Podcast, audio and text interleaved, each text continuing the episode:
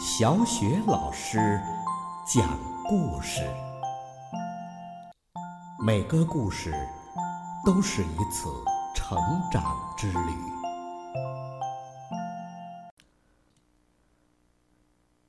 宝贝儿，欢迎收听小雪老师讲故事，同时关注小雪老师讲故事的微信公众账号。宝贝儿，今天小雪老师给你讲的故事是《弹跳先生》，同样来自《齐先生妙小姐》系列绘本，作者是来自英国的罗杰·哈格里维斯，由人民邮电出版社出版。弹跳先生，弹跳先生非常小，小的像一个橡皮球。他就是不能好好的待在地面上，他经常到处弹来弹去。你能想象，这让弹跳先生啊很难堪的。比如上个星期吧，弹跳先生出去散步，他来到了一个农场，他翻过农场的大门。你能猜到接下来怎么样了吗？他从大门上，他从大门上跳了下去，然后直接就弹进了养鸭子的池塘。咚！他掉到了水里，啪！水花四溅，啊嘎嘎嘎！鸭子都被惊得叫了起来。还有一天早上啊，弹跳先生正在睡觉。他醒过来，从床上跳了下来。你能猜到接下来会怎么样，对吧？他从卧室里弹了出去，一路弹跳着就下了楼。他弹呐弹呐弹呐。这样的事儿啊，经常发生。这也许能解释为什么弹跳先生每天晚上总是开着卧室门睡觉。弹跳先生稳住自己以后，走进客厅，想要坐下来想事情。可是，砰！弹跳先生从椅子上弹了起来，一头撞在了天花板上，只听到“砰”的一声，“哎呀！”弹跳先生喊了起来：“这真是太荒谬了！”弹跳先生揉着脑袋，自言自语地说：“我必须想办法，不再这样弹来弹去了。”他想了又想，终于想出了一个办法。“嗯，我知道了，我应该去看医生。”于是啊，弹跳先生吃过早饭以后，就出发去离他家最近的小镇看医生了。他经过一个网球场的时候，被一块石头绊倒了，砰！他又弹了起来。他正好啊，弹到两个打网球的孩子中间。宝贝儿，你能猜到下一幕对吗？对了。孩子们以为弹跳先生是一个网球呢，于是用网球拍来回的用力的打他，砰！哦，砰！哈！砰！哎呦！可怜的弹跳先生就这样被这两个孩子用网球拍用力的打来打去，打来打去。最后啊。一个孩子打得太用力了，把弹跳先生打出了网球场。弹跳先生朝着小镇一路弹跳着走过去。哼，天哪！他难过的说：“我已经弹跳的青一块紫一块了。”这时，公共汽车正好开了过来。弹跳先生觉得呀，车上才是最安全的地方。他找到座位之后坐了下来，但还是感到有些难过。公共汽车驶进了小镇，停在了诊所的门口。弹跳先生从公共汽车上走了下来。宝贝儿，你能猜到下一幕是吧？他没有走诊所外面的人行道。哦不，弹跳先生啊，不在人行道上。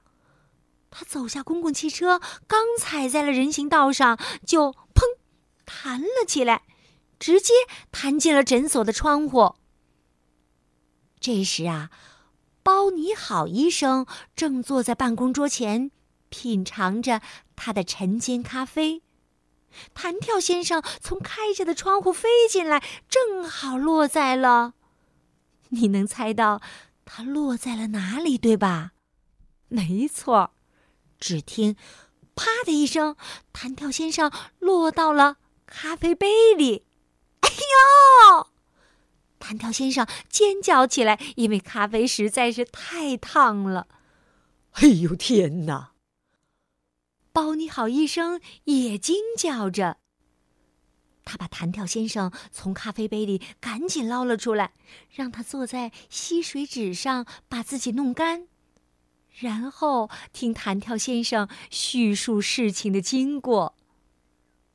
弹跳先生说：“你明白了吧？你得想办法让我别再这样弹来弹去了。”嗯，包你好医生努力的思考着。他想了一会儿，然后走向他的医药柜里。从里面拿出了一双红色的小靴子。他对弹跳先生说：“这个呀，应该有用。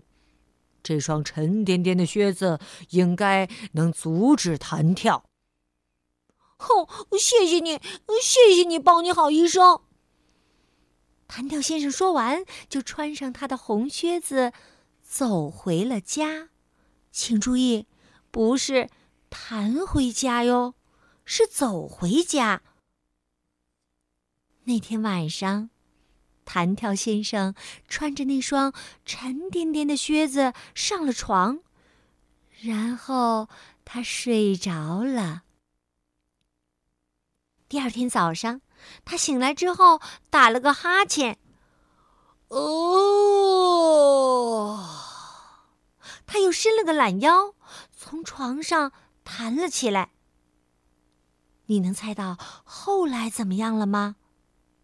他呀，没有弹跳着下楼，他从卧室地板一直走到了厨房。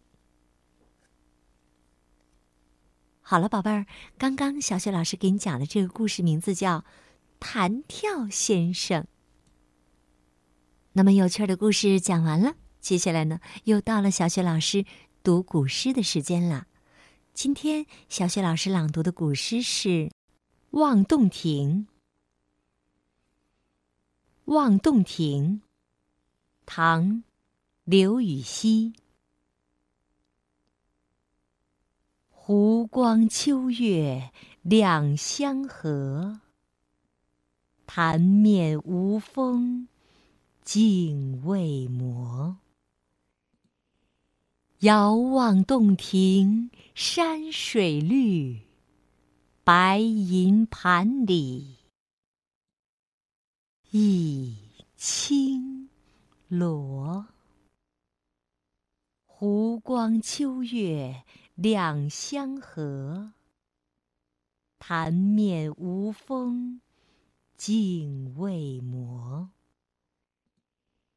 遥望洞庭山水绿，白银盘里一青螺。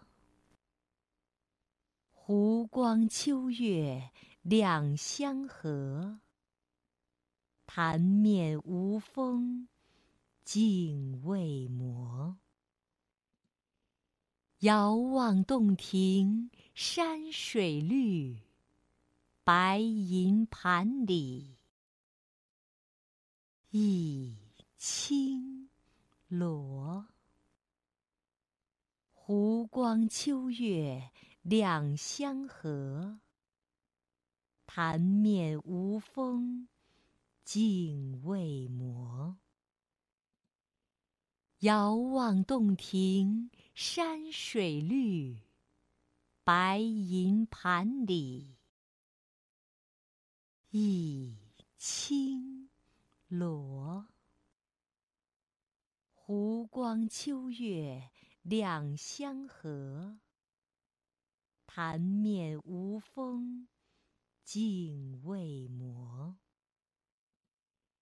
遥望洞庭山水绿，白银盘里